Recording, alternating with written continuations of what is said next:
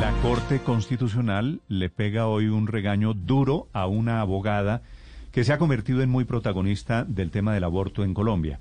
Ella ha presentado muchas peticiones, dice la Corte con un lenguaje irrespetuoso y le pide a la nueva comisión disciplinaria del sector de la justicia que la investigue, porque está mandando a la Corte mensajes no solo irrespetuosos, sino amenazantes, infundados.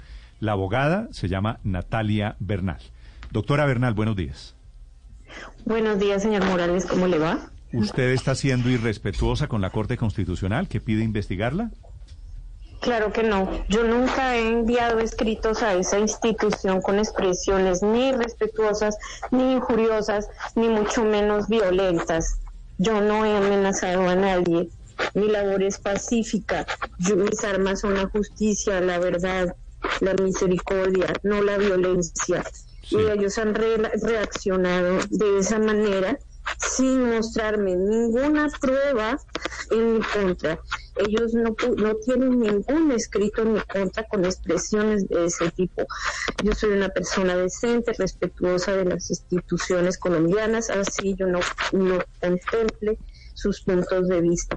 Yo les he confiado mis escritos originales a los magistrados y me los han maltratado, me los han adulterado.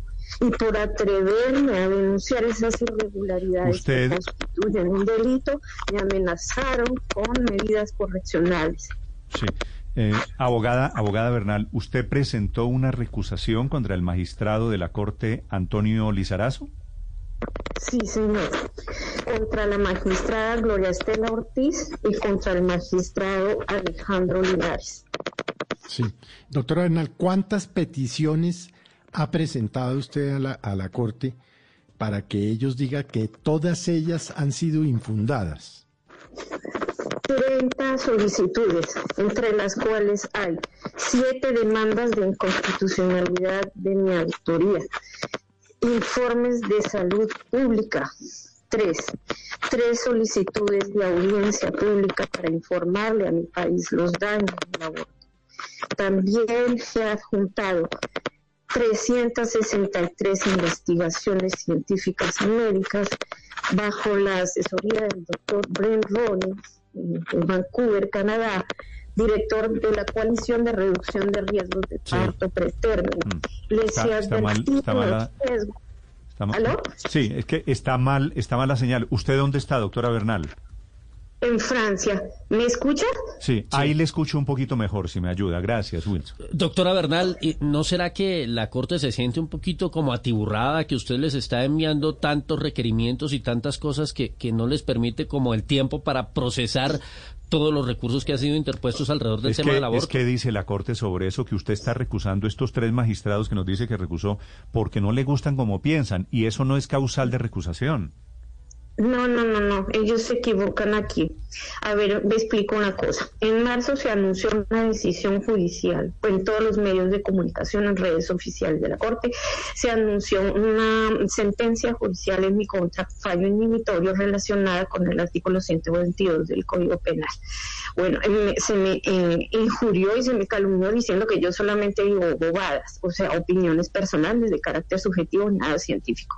Entonces, preocupada por esto, yo pues presenté más demandas a ver cuál era, pues por qué estaban procediendo así, qué, qué, tipo de magistrados estaban interviniendo para poder encubrir mis pruebas y desacreditarlas de esa manera. Y ya descubrí ¿Qué pasó? Entonces, en la fecha en que se anunció esa sentencia, luego llegó la pandemia, luego se suspendieron los términos judiciales, luego se volvieron a restablecer el primero de julio. Luego, posteriormente, el 20 de octubre, eh, perdón, después del restablecimiento de términos judiciales me di cuenta que la sentencia que ellos anunciaron pues no existía, no se podía consultar ni nada.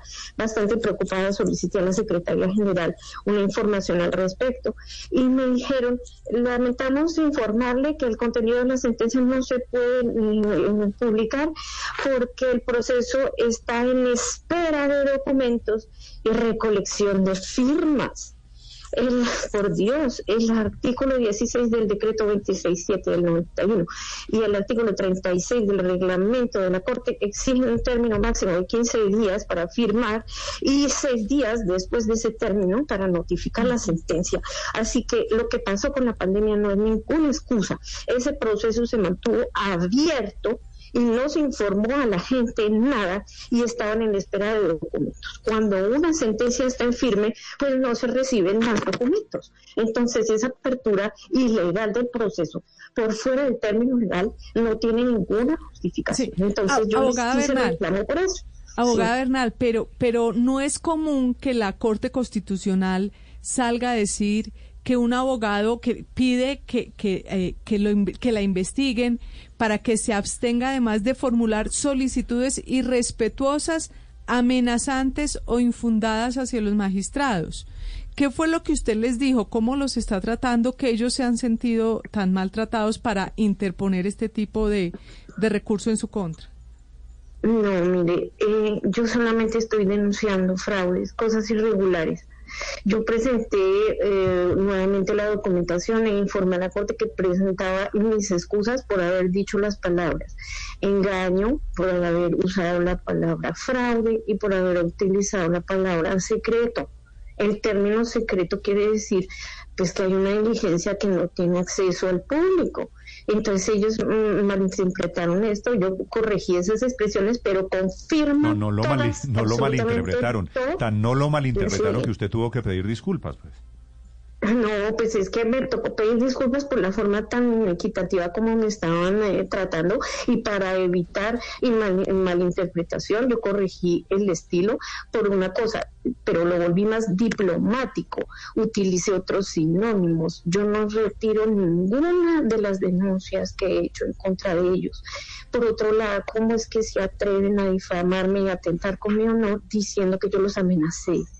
Yo no tengo esos comportamientos violentos.